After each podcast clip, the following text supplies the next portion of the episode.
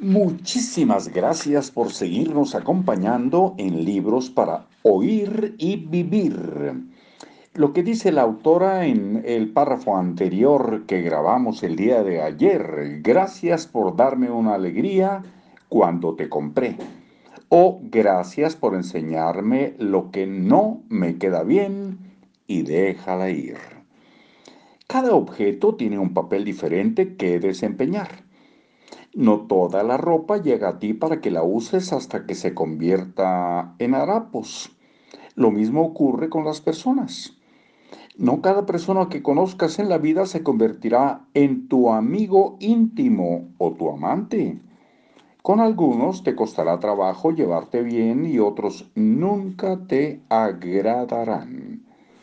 Pero conocer personas te enseña la preciosa lección de que hay quienes sí te agradan, de modo que apreciarás aún más a esas personas especiales.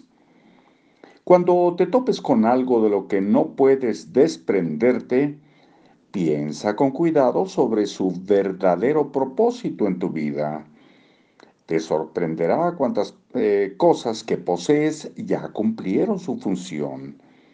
Al reconocer su contribución, y dejarlas ir con gratitud, serás capaz de poner en verdadero orden las cosas que posees y toda tu vida. Para apreciar de verdad las cosas que son importantes para ti, primero debes desechar lo que han vivido, las que han vivido más allá de su propósito.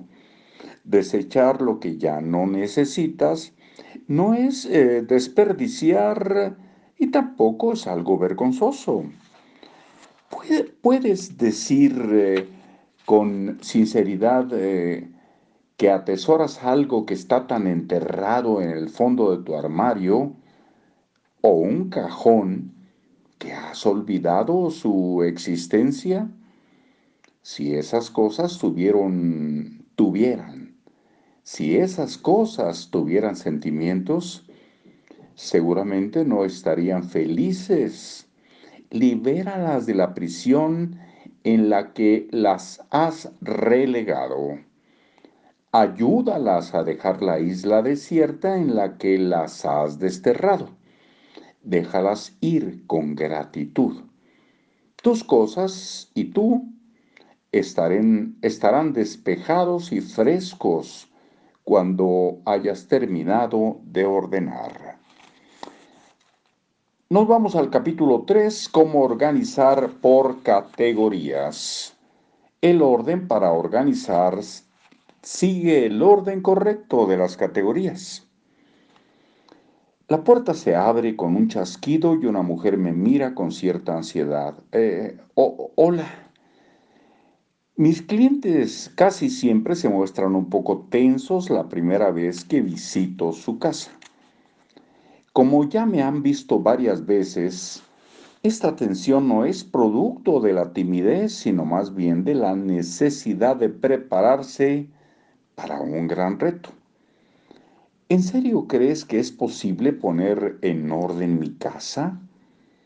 Aquí ni siquiera hay espacio para que pongas los pies.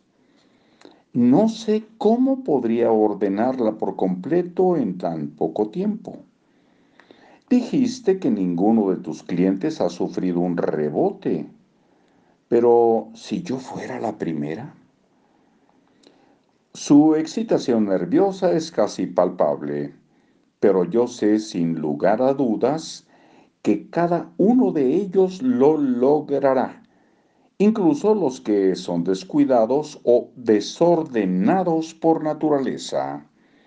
Incluso quienes descienden de generaciones de desordenados o los que tienen ocupaciones excesivas pueden aprender a limpiar adecuadamente si usan el método con Mari. Y con Mari dejamos una pausa para escucharlo muy pronto. Hasta luego.